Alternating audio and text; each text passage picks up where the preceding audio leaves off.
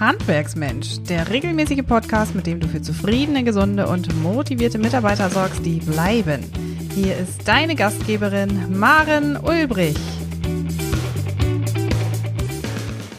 Ganz herzlich willkommen in unserem virtuellen Studio von Handwerksmensch. Wir starten mit einer Frauen-Power-Kampagne und interviewen geniale Erfolgsfrauen aus dem Handwerk, die mindestens in leitender Position tätig sind, wenn nicht sogar Inhaber eines Handwerksbetriebes. Heute ist zu Gast bei mir Susanne Jäger, der Polsterei Jäger aus Hannover. Wer sie ist und was sie genau tut, das wird sie uns jetzt im Interview verraten. Ganz herzlich willkommen, Frau Jäger. Hallo. Schön, dass Sie bei uns sind. Ich freue mich sehr, dass ich dieses spannende Interview mit Ihnen führen darf. Wir haben ganz spannende Fragen vorbereitet und äh, sind schon ganz gespannt auf die Antworten, die Sie uns geben werden. Frau Jäger, wenn Sie mögen, stellen Sie sich und Ihren Betrieb doch einfach mal vor. Wer sind Sie und was tun Sie? Ja, hallo, mein Name ist Susanne Jäger, wie ja schon mehrfach erwähnt. Ähm, ich habe eine kleine Polsterei in Hannover, die nennt sich Polsterei Jäger und wir sind äh, sechs Mitarbeiterinnen, äh, nein, sechs Mitarbeiter mit zwei Mitarbeitern und vier Mitarbeiterinnen, wenn man mich mal mit in, äh, einbezieht. Wir machen in erster Linie Polsterarbeiten, also sprich alte Möbel neu, neue Möbel neu für Gastronomie zum Beispiel. Wir stellen ähm, Gardinen her für, für normale Objektausstattung, für Privatleute, für für jeden, der halt Fenster zu Hause hat und sie auch schön verschönern möchte. Und wir machen Fahrzeugsattlerei. Das ist so eine kleinere Sparte bei uns, wo wir Innenraumausstattung quasi für die Autos anbieten. Und da in erster Linie eigentlich Oldtimer-Restaurierung und alles, was irgendwie so mit, mit Fahrzeugsitzen und mit Textilien und mit Ledern und mit Kunstledern zu tun hat. Das sind wir. Super spannend. Wer sind denn die Kunden, die zu Ihnen in die Polsterei kommen? Sind das eher Privatkunden? Äh, sind es eher Frauen? Sind es eher Männer? Sind es eher Gewerbetreibende? Wer sind Ihre Kunden? Also ähm, buntes Mix. Ne? Also wir haben tatsächlich viele, viele verschiedene. Wir haben gewerbetechnisch einige Kunden, die Hotels ausstatten, die Tischlereien sind, die Messebauer sind im Moment leider weniger natürlich dank äh, Corona. Dann ähm, Architekten gehören dazu, wenn halt Planungsaufgaben anstehen äh, oder auch ähm, Seniorenheime und ähm, Schulen, also alles das, wo auch Textilien quasi an den Wänden sind und natürlich auch Möbel stehen, die bearbeitet werden müssen. Das ist auch so dem, aus dem Bereich Gewerbe. Und Privatkunden haben wir inzwischen eigentlich, also angefangen hat es eigentlich mit einer sehr ähm, ich sag mal so, äh, einer Zielgruppe, die eher etwas älter ist, nennen wir das mal so. Also es war ein, ich sage immer Oma Plüsch in Anführungszeichen, weil das halt einfach häufig ganz alte Möbel sind und die eben aus Omas Zeiten kommen. Deswegen ist das so die Oma Plüsch-Generation. Aber inzwischen ähm, wird das ja auch viel weitergegeben. Und dann habe ich eigentlich von der Kundschaft, ich sag mal von Anfang 20 bis äh, 93 war, glaube ich, jetzt meine älteste. Ähm, eigentlich alles dabei. Und witzigerweise halt ähm, eigentlich schon überwiegend Frauen, was so die Farbvarianten betrifft. Also und wenn es um ein bisschen was Technisches geht, da sind die Männer mit dabei. Aber eigentlich ist es in erster Linie eine Frauensache irgendwie. Aber das ist, kann ich jetzt gar nicht so ähm, statistisch irgendwie erheben.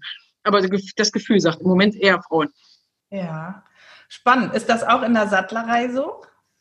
Äh, nicht ganz. Also da ist es seltener, dass die Frauen mit ihren Autos kommen, um das komplett äh, aufbereiten zu lassen oder zumindest die Innenraumausstattung irgendwie da, dafür zu sorgen, dass das schön aussieht. Das ist eigentlich eher doch ein Männer, Männerbereich tatsächlich, ja.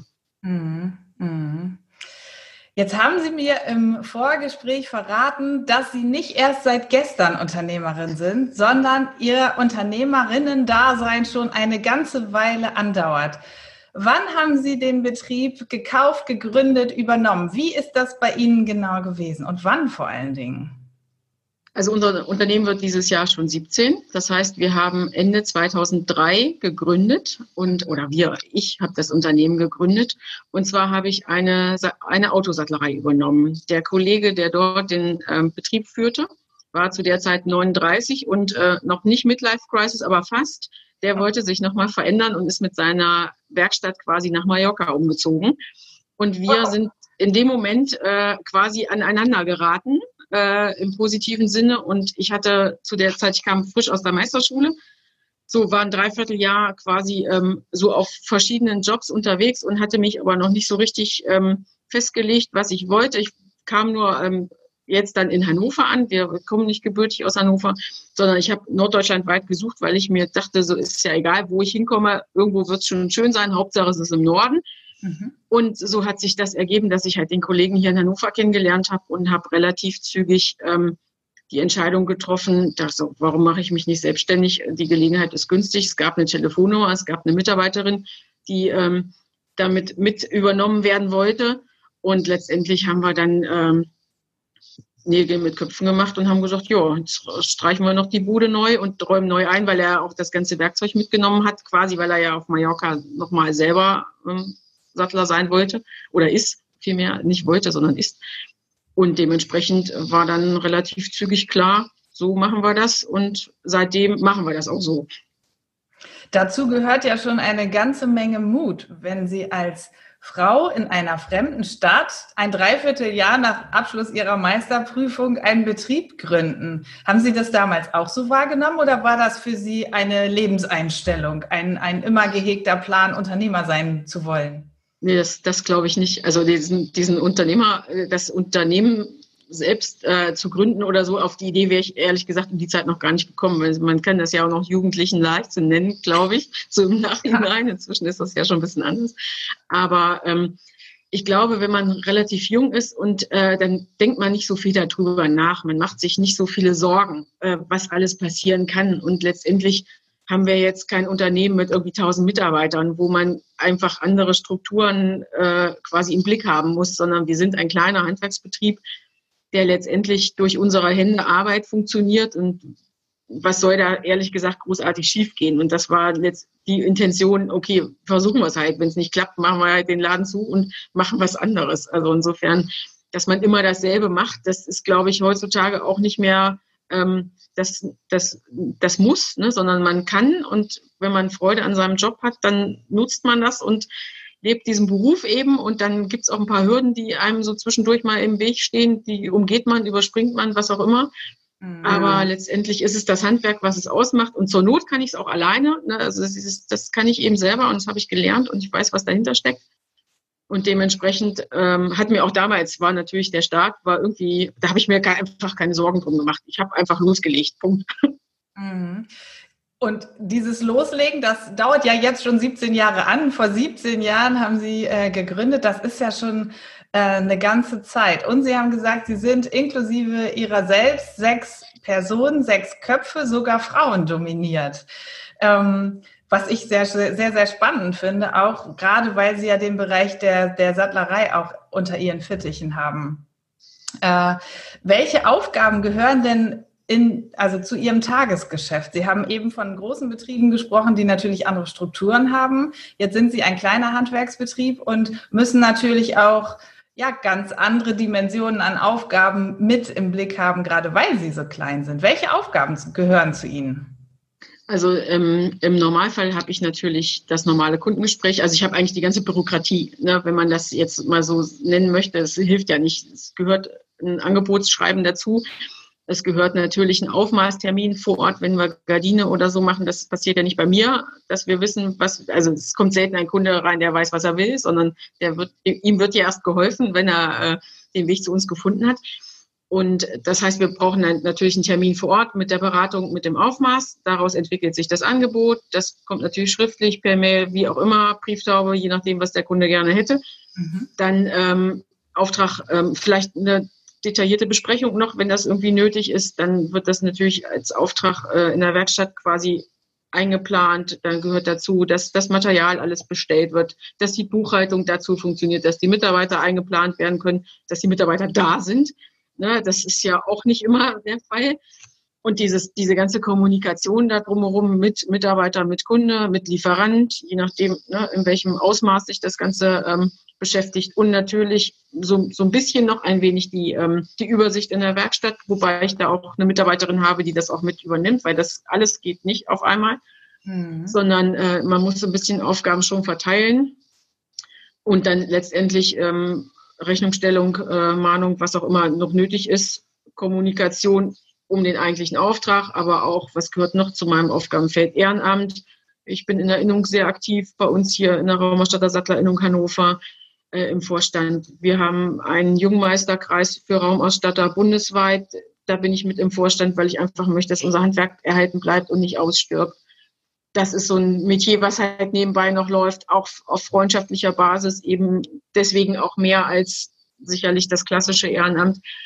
Dann ähm, Lehrlingsausbildung, alles, was da so mit zu tun hat, ja, und sonst so. Dafür habe ich halt, äh, also meine Familie besteht dann nur aus meinem Mann und einem Kater. Deswegen äh, ist dann, falls sich einer fragt, warum, wo ist denn dann noch Zeit für Familie, ist natürlich dann auch entsprechend gering. Wobei es aber auch Kolleginnen gibt, die das äh, alles auch noch mit Kindern irgendwie organisiert kriegen. Mhm.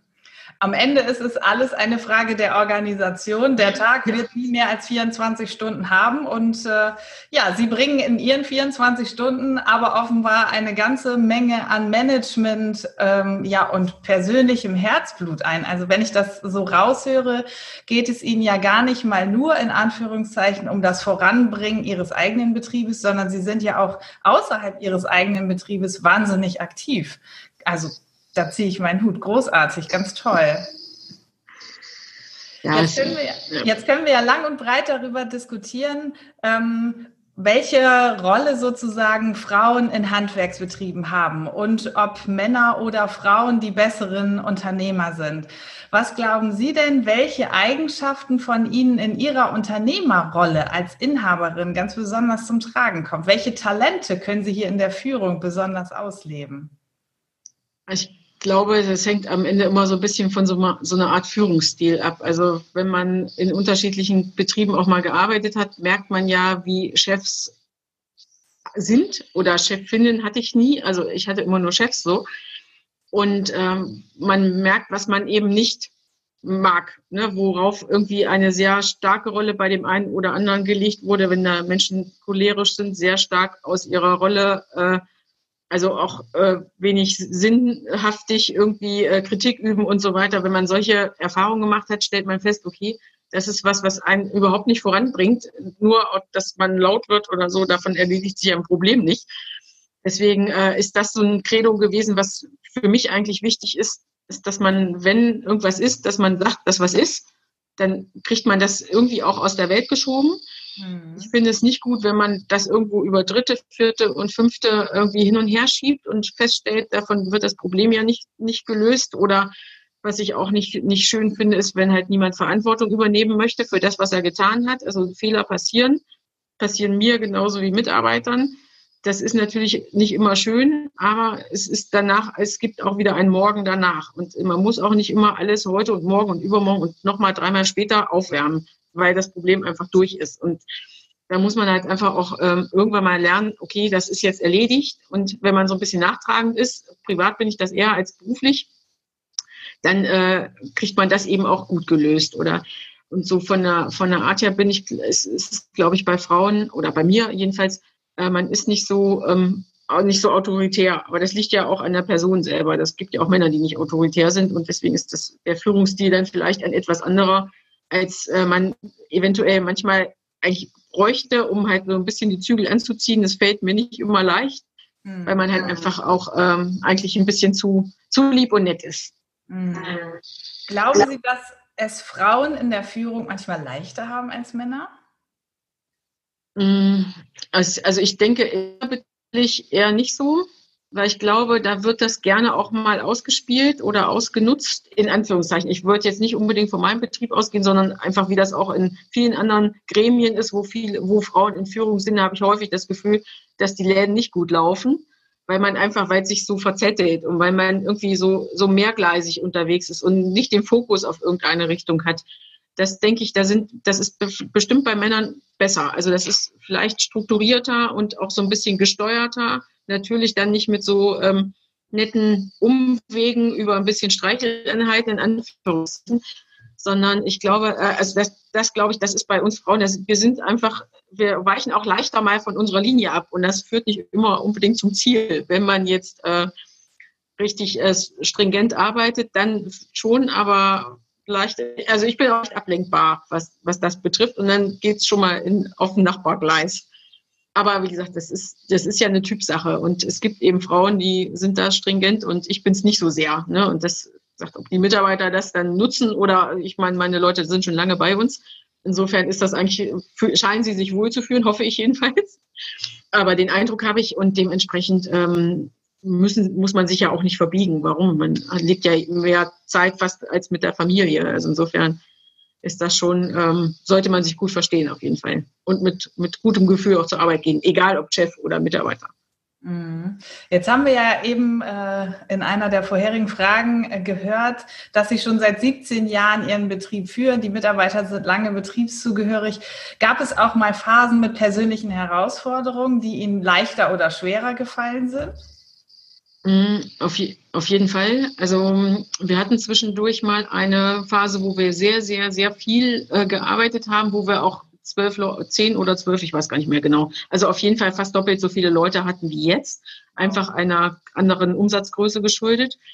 Und da, ähm, das führte am Ende auch dazu, dass ich einige Leute entlassen musste, weil wir halt einfach auch eine Sparte quasi schließen mussten und dass halt auch ähm, einige drei Kunden zwischendurch insolvent gegangen sind, die uns auch viel Geld noch schulden nach wie vor, aber letztendlich äh, hilft es ja nicht, sondern man ähm, muss ja daraus irgendwie lernen. Also zum einen ist es klar, dass die Kohle fehlt. Das merkt man auch jetzt im Corona, in der Corona-Zeit auch nach wie vor, dass es natürlich nicht so sprudelt, wie man es gerne hätte. Aber man muss ja irgendwie daraus trotzdem irgendwie das Positive ziehen. Und ich hatte bei dem bei einer Tischlerei, mit der ich wirklich sehr freundschaftlich und sehr gut zusammengearbeitet habe, die halt in die Insolvenz gegangen ist und wo sich schlussendlich auch der Unternehmer das Leben genommen hat. Das war eine richtig brutale Geschichte für mich, so im Nachgang, weil halt einfach sehr viel ähm, Kommunikation mit seinen Kunden und mit seinen Lieferanten schiefgelaufen ist. Und da habe ich so das Gefühl gehabt, so, also es ist zwar Arbeit, aber es ist auch eben irgendwie Lebenswerk, aber es darf nicht so weit kommen, dass man nicht mehr sein Leben leben möchte. Ne? Und das war für mich so ein ausschlaggebender Punkt, wo ich gesagt habe, ähm, das, so, da, so weit darf es nicht kommen. Und seitdem ist man mehr Firma und privat, als man es vorher war. Und das fand ich äh, also so als Erfahrung wichtig, irgendwie, dass man wirklich sagt, das ist, man muss das eben auch ein bisschen besser trennen können. Und das muss man auch erstmal lernen. Und dafür braucht man auch einfach ein paar Jahre Erfahrung, weil man halt manche Dinge vorher ja nicht ahnen kann. Aber letztendlich hat es mich als Unternehmerin nicht ruiniert. Und glücklicherweise habe ich ja auch mit meinem Ehemann jemanden, der im öffentlichen Dienst arbeitet. Also was unser, äh, ich sag mal, Haushaltseinkommen betrifft, äh, ist es nicht von meinem Betrieb abhängig, wie das vielleicht in vielen anderen Betrieben der Fall ist, dass der Chef als Frau eben die Unternehmerin ist und alles quasi wird dort erwirtschaftet, sondern ich, mein Betrieb muss funktionieren, mein Gewinn möchte ich auch natürlich, der soll sich irgendwie halbwegs lohnen.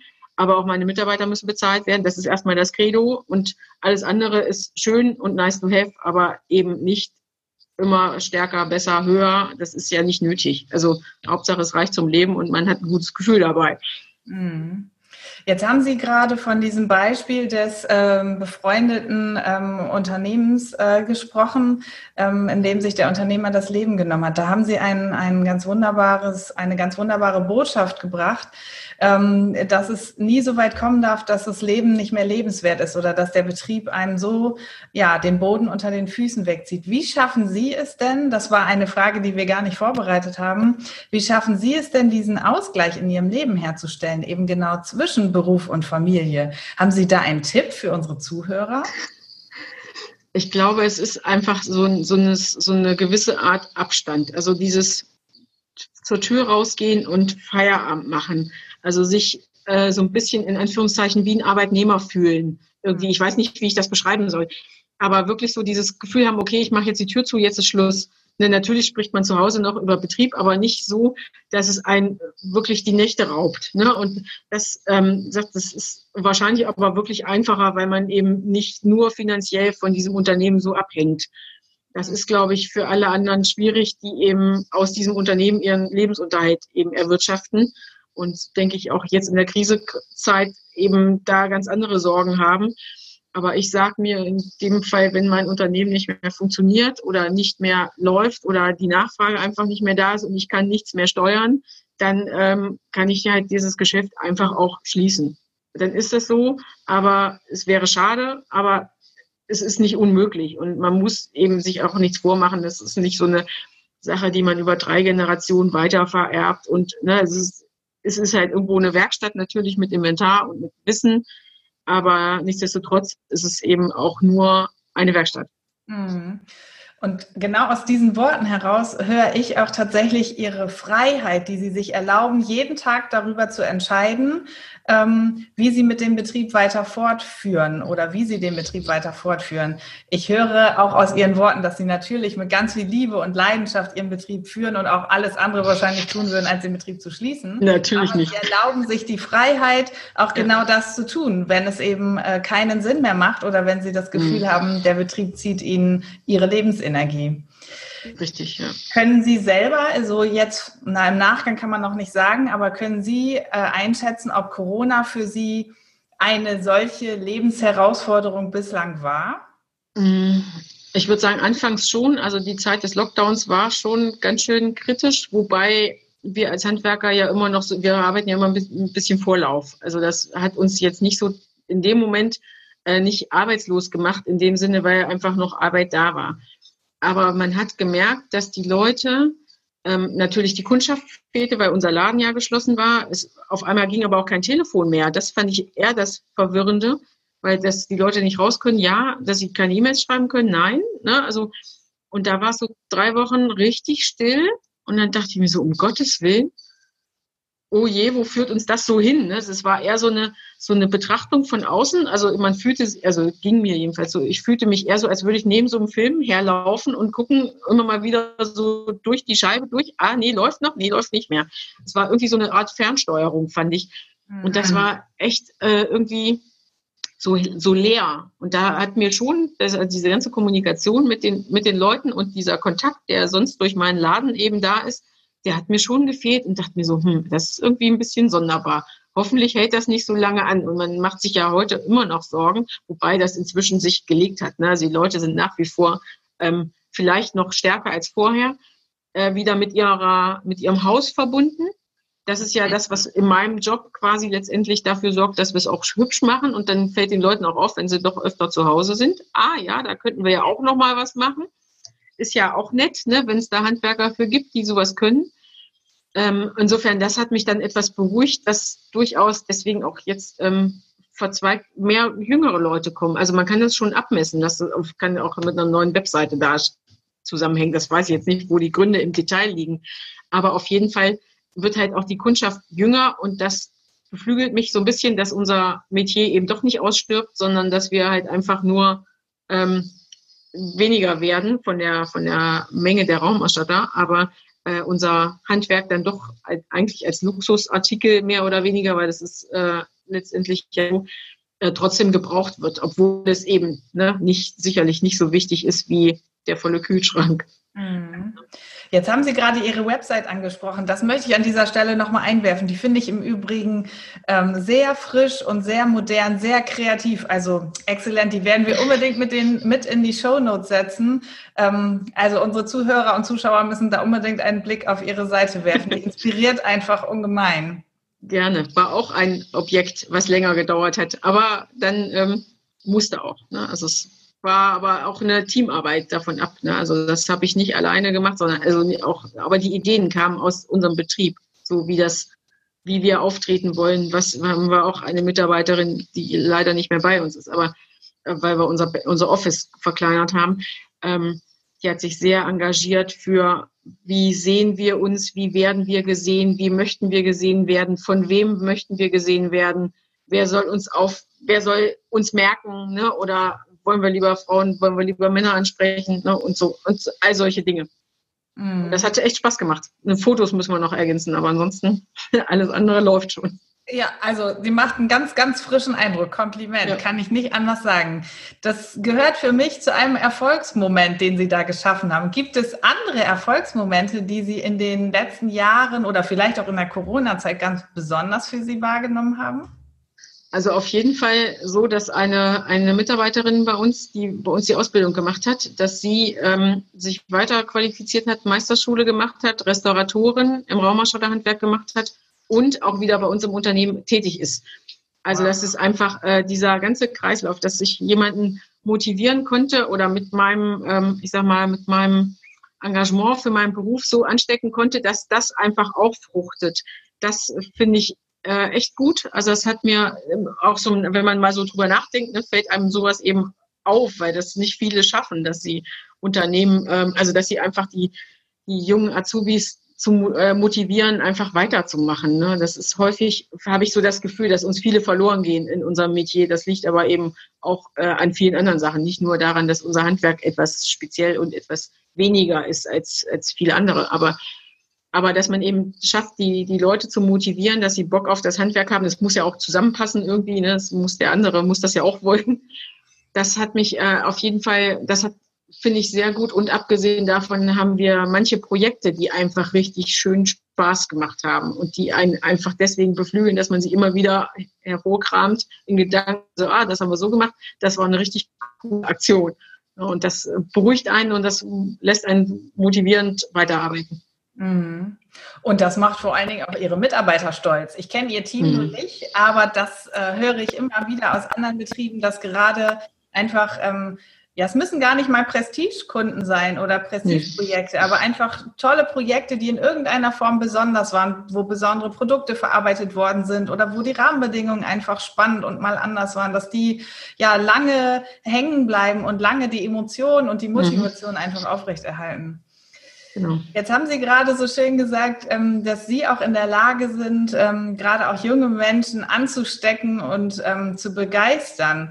Äh, haben Sie eine Idee oder ein Bauchgefühl, warum es oft so schwer ist, gerade Frauen für das Handwerk zu begeistern, nachhaltig zu begeistern?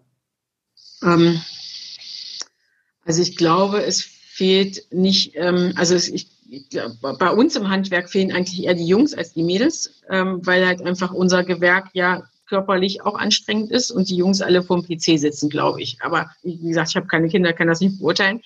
Aber ähm, zu der Zeit, wo ich gelernt habe, war es noch umgedreht. Da hatten wir noch mehr Jungs in den Klassen als die Mädels. Und die Gardine hat zu der Zeit zugenommen und deswegen war es auf einmal, ist Näherei auf einmal Frauenarbeit.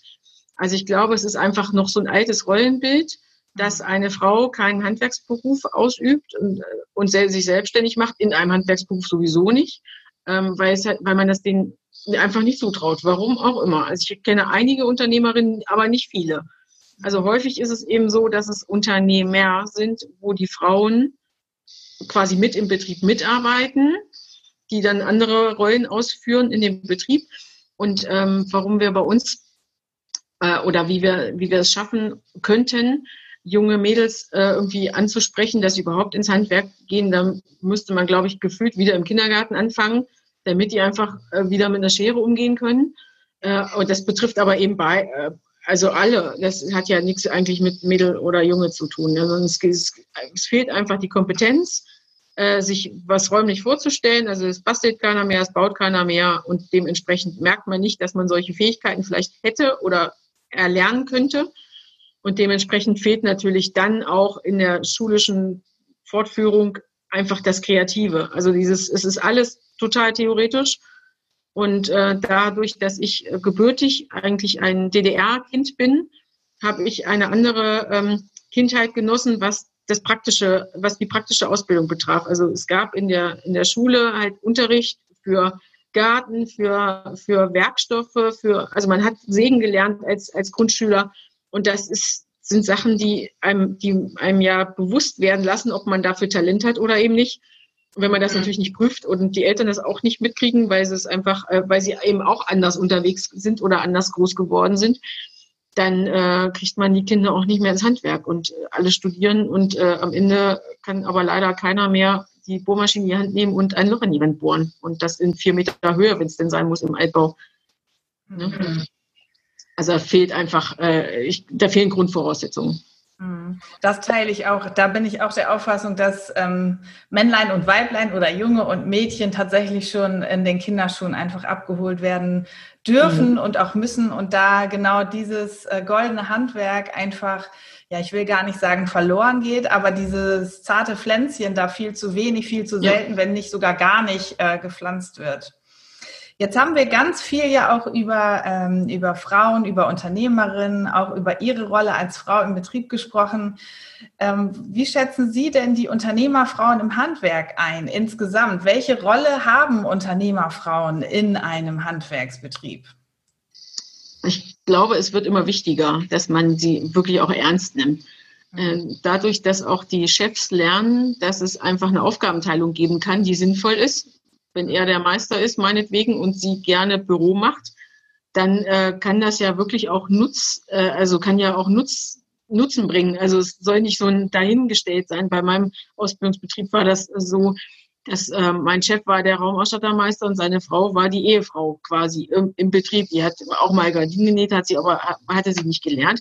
Aber sie war letztendlich auch nur Bürokraft. Ne? Und das und dieses nur äh, in Anführungszeichen, das sollte man halt nicht immer degradieren, weil das finde ich bei unseren, also bei diesem UFH, ne, unser, unter, unsere Unternehmerfrauen hier in Hannover auch, ähm, die, da merkt man ganz deutlich, dass sie intensiv in der Geschäftsführung mittätig sind und dass das auch genauso sein soll.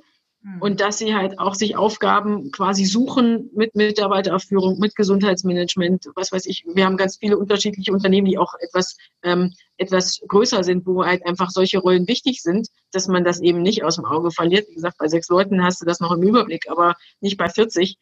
Da musst du halt auch einfach wen haben, der auf das und das und das achtet. Und äh, ich finde, wenn man das einfach als Paar oder neben, als Familienbetrieb letztendlich auch vernünftig ähm, diskutiert und auch vernünftig vor der Mitarbeiterschaft ähm, deklariert, dass das eben nicht die Frau des Meisters ist, sondern ne, Geschäftsführung Teil 2, dann ist das auch kein Problem mit der, mit der ähm, Wahrnehmung und auch mit der Akzeptanz. Hm. Das sehe ich auch tatsächlich. Aber das, was Sie zu Beginn der Antwort gesagt haben, äh, ist absolute ähm, Grundvoraussetzung, dass eben innerhalb dieses Familienbetriebes die Entscheidung für eine Aufgabenteilung getroffen wird. Und mhm. daran hängt es oft, das sehe ich zumindest, dass eben genau diese Entscheidung nicht getroffen wird oder vielmehr auch vielleicht sogar bewusst ausgesessen wird, weil vielleicht auch die Frauen an dieser Stelle noch gar nicht so gestärkt hervorgehen. Wie könnten wir es insgesamt, ähm, vielleicht auch gesellschaftlich, denn schaffen, hier weibliche Nachfolge im Handwerk zu stärken oder zu unterstützen? Das ist eine spannende Frage.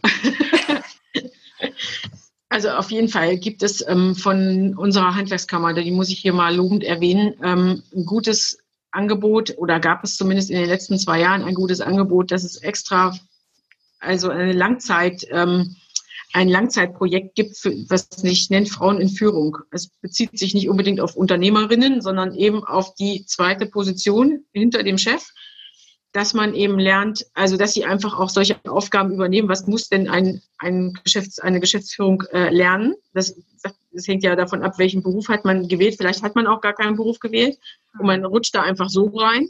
Dann äh, kann man es ja trotzdem lernen und kann sich die Sachen angucken, die man äh, da als Aufgabe bekommt. Also man muss auf jeden Fall, ich finde, man müsste das fördern durch Seminare, Workshops, äh, aber das sollte eigentlich, ich finde das ich finde es immer schwierig, das nur auf Frauen irgendwie zu deklarieren, weil ich das immer, das wird immer in so eine Schublade reingesteckt. Ja. Eigentlich betrifft das ja beide. Der Mann muss genauso lernen, dass die Frau mitführt, wie umgedreht. Ne? Das, die Akzeptanz, die ich ja eben schon ansprach, die muss halt einfach da passen.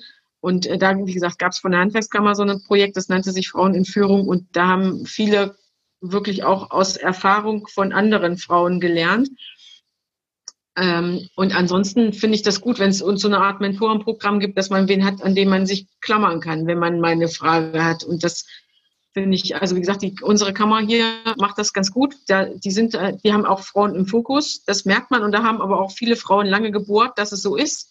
Toll. Äh, dadurch, dass ich im Ehrenamt bin, weiß ich, dass es da eben noch nicht angekommen ist. Das muss man auch mal ganz klar sagen, dass also unsere ganzen Gremien ob Ausschüsse hier und da, Handwerkskammer, ähm, Vollversammlung, das, was unser Handwerk eben ausmacht oder was, was unser, unsere Organisation ausmacht, da gibt es so gut wie keine Frauen. Und wenn sich Frauen engagieren, dann ähm, muss man es irgendwie spät genug mitteilen, damit es vorher nicht auffällt, habe ich so das Gefühl, damit man erstmal drin ist und dann sich engagieren kann, weil sonst, wenn man zu engagiert ist, das wollen alle anderen nicht, dann äh, geht das eher rückwärts. Ja. Ähm, das habe ich so in eigen so ne, selber erfahren, weil ich dachte so, oh, das kann doch nicht sein, so altbacken kann man das nicht alles in die Hand nehmen, aber so sind sie halt und Handwerk ist wirklich sehr traditionell in dem Fall mhm. und äh, entwickelt sich sehr langsam, was das Ehrenamt betrifft. Ne? Also Mitarbeitende gibt es da eigentlich genug, die auch Bock haben, was zu machen, aber zu wenige, die auch dürfen, dürften. Ne? Also bei mir, bei den Raumerstattern geht das, da gibt es einfach sowieso wenige und wir haben im Vorstand da überhaupt keine Schwierigkeit. Aber in den anderen Gremien, die halt kammerseits geführt werden, da sehe ich, sehe ich noch Handlungsbedarf auf jeden Fall. Jetzt haben Sie gesagt, ähm, da musste lange gebohrt werden, damit das auch so ist. Und das Handwerk ist traditionell. Wir dürfen uns dann noch weiterentwickeln. Da ist noch viel Luft nach oben, höre ich raus. Welche Herausforderungen warten denn auf junge oder auf Unternehmerfrauen im Handwerk insgesamt? Also ich könnte mir vorstellen, dass man im Ausbildungswesen mal noch äh, richtig eingrätschen kann, weil ich glaube, dass da Frauen ähm, deutlich aktiver äh, deutlich engagierter eine Ausbildung begleiten könnten. Mhm. Also auch jetzt mal so von diesem dualen System, was wir ja in unserer Berufsausbildung irgendwie haben, haben wir die Frauen wiederum nur als Lehrerinnen, also aber eben nicht als Meisterinnen und äh, oder weniger. Bei uns, wie gesagt, Raumerstadt ist immer ein bisschen außen vor. Aber sonst sieht man sie selten, die Handwerkerin. Mhm. Ähm, ich finde, da die könnten einfach im Ausbildungswesen sehr stärker involviert werden. Äh, und also das, da finde ich, da ist auf jeden Fall noch genug Potenzial, auch für Workshops und so. Also diese, diese andere Art eben äh, aktiv zu sein, das ist, glaube ich, das, was dem Handwerk noch so völlig fehlt. Irgendwie, das ist immer noch sehr strukturiert, immer alles irgendwie von acht bis äh, von von sieben bis 16 Uhr und äh, also solche Rahmenbedingungen, die vielleicht auf Terminsachen natürlich wichtig sind, aber in einer Werkstatt ist das nicht wichtig. Da kann ja meinen Laden um acht aufmachen und die Leute arbeiten halt, wie sie möchten, in Gleitzeit. Also das ist bei uns jetzt jedenfalls so. Weil das ist ja nicht zwingend nötig, dass ich jeden irgendwie um sieben antreten lasse, nur damit der um sieben da ist. Die Arbeit ist, wird auch genauso gut gemacht, wenn er um acht anfängt. Mhm. Und da ist, ich glaube, da ist einfach für uns Frauen, da, da, sind wir etwas relaxter und da könnte man auch noch mal ein bisschen, also da würden sicherlich Frauen in Führung etwas anders äh, umgehen als die Männer. Mhm. Das denke ich auch. Ähm, die großen Schlagworte sind ja jetzt für Arbeitgeber, den Arbeitnehmern, eigentlich egal welcher Branche, ganz gleich welcher Branche, orts- und zeitunabhängige Möglichkeiten des Arbeitens zu bieten. Mhm. Und da darf sich natürlich auch das Handwerk, wann immer es möglich ist, auch immer noch eine Scheibe abschneiden und bei jedem Arbeitnehmer überprüfen, wo diese Flexibilisierung eben möglich ist. Gerade weil ähm, Mitarbeiter äh, unabhängig des Alters natürlich auch private Verpflichtungen und auch mhm. Wünsche haben, wie sie das Privatleben organisieren und leben wollen. Und da gehört vielleicht die Pflege der eigenen Eltern, der Kinder dazu, vielleicht mhm. auch das Pflegen von Tieren, ähm, was jahrelang vielleicht sogar verpönt war, aber was heute einfach zu einer gesunden und ausgeglichenen Lebensweise gehört. Ja. Ja, unglaublich. Ich finde das Interview mit Ihnen unglaublich spannend, muss ich sagen. Wir, wir könnten vermutlich noch Stunden weitersprechen. Wir kommen aber tatsächlich ganz langsam äh, schon zu unserer letzten Frage. Welche, welche Tipps oder welche Botschaft können Sie denn gerade Unternehmerfrauen, die vielleicht jetzt am Anfang ihrer Karriere stehen, mit auf den Weg geben? Also als erstes sollte man die Scheu verlieren. Das ist, glaube ich, so das Wichtigste. Also so dieses übervorsichtig sein ist nicht zwingend nötig. Natürlich macht man seine Erfahrungen, aber es muss der Kunde ja nicht gleich am ersten Tag erfahren, also mit, mitbekommen. Also, also man muss sich einfach vernünftig, also man muss einfach selbstbewusst auftreten. Ich glaube, die Mädels und äh, die das vorhaben, die haben auch genug Selbstbewusstsein, dass sie das ohne Schwierigkeiten schaffen.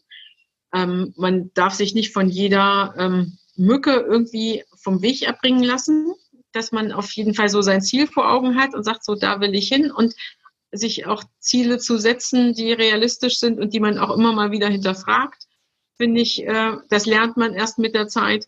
Mhm. Ähm, dass man das, was man in der Schule, in Anführungszeichen, in der Meisterschule gelernt hat, das ist äh, tatsächlich nur irgendwie ein Türöffner. Das hat nichts mit dem echten äh, realen äh, Arbeitne Arbeitgebertum zu tun. Das ist einfach, äh, man lernt seine Aufgaben mit der Zeit. Sprich, wenn ich einen Handwerksbetrieb führe, dann weiß ich zwar irgendwann, wie das, was ich am Monatsende gerne hätte und so weiter. Aber ich, bis ich äh, feststelle, wie ich die Sachen, die Stellschrauben stellen kann, das dauert halt einfach ein bisschen und sich nicht davon beirren lassen, wenn das nicht jeden Monat immer sofort klappt. Das ist nicht weiter dramatisch. Es gibt auch einen nächsten Monat. Also einfach so den, den Blick für das Positive nicht verlieren mhm. ist wichtig und einfach, also für mich persönlich gilt immer, ähm, wir suchen Lösungen und nicht Probleme. Und da, darauf muss ich eigentlich auch das ganze Unternehmen letztendlich stützen. Wenn ich in der Werkstatt nur Problemsuche habe, dann komme ich nicht weiter, weil ich finde mit dem einen Problem das nächste und noch eins und noch eins und komme keiner, keinen Schritt voran. Also in erster Linie ist es wichtig, sich äh, ne, lösungsorientiert zu verhalten. Und wenn einer mit einem Problem kommt, dann hätte ich gern einen Lösungsvorschlag dazu und nicht das Problem, weil das kann auch jeder selber lösen. Oder zumindest ne, kann man erstmal drüber nachdenken. Und das finde ich ist auch wichtig, das vergisst man gerne mal. Da spreche ich auch aus Erfahrung, weil man einfach sagt, Mensch, ne, das muss doch irgendwie zu klären sein. Und auch wenn Sachen unlieb sind, dann äh, eben direkt beim Schopfe packen, aus dem Weg räumen, weil der Berg wird nur größer. Also das ändert sich ja nichts, wenn es noch zwei Tage liegt, sondern es wird eher ein gutes Gefühl sein, wenn es weg ist. Und um so aus diesen Situationen herauszuschöpfen und eben neue, nicht so gute Situationen zu meistern oder ne, erstmal zu erledigen und dann die Sachen, die eigentlich Spaß machen, dann ist das der Spaß der doppelte Faktor. Mhm. Auf jeden mhm. Fall. Also so funktioniert es ganz gut. Liebe Frau Jäger, Sie sind eine ganz beeindruckende Unternehmerfrau des Handwerks. Ich möchte Ihnen ganz herzlich danken für dieses tolle Interview. Sie haben so wahre Worte gesagt. Es ist so wichtig, dass der Handwerksbetrieb Ihnen als Unternehmerfrau nicht den Boden unter den Füßen wegziehen darf, nicht die Lebensenergie nehmen darf. Sie sprechen davon, dass doch die Unternehmerfrau ihrer Linie treu bleiben darf, mutig sein darf und die Probleme, die sich einfach in den Weg legen, beim Schopfe packen und ja, Lösungen gefunden werden dürfen. Da höre ich ganz viel Kraft, ganz viel Liebe für das Handwerk heraus, aber auch ganz viel ja, Lösungsorientierung. Und Sie haben es so schön gesagt, den Blick für das Positive dürfen wir nicht verlieren. Frau Jäger, ich danke Ihnen ganz, ganz herzlich für das tolle Interview.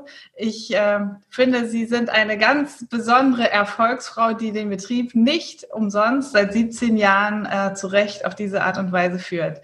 Ganz herzlichen Dank. Wir verlinken Sie in jedem Fall in unseren Show Notes. Vielen Dank, Frau Jäger. Noch viel mehr Tipps und Strategien für zufriedene, gesunde und motivierte Mitarbeiter erfährst du im Netz auf handwerksmensch.de.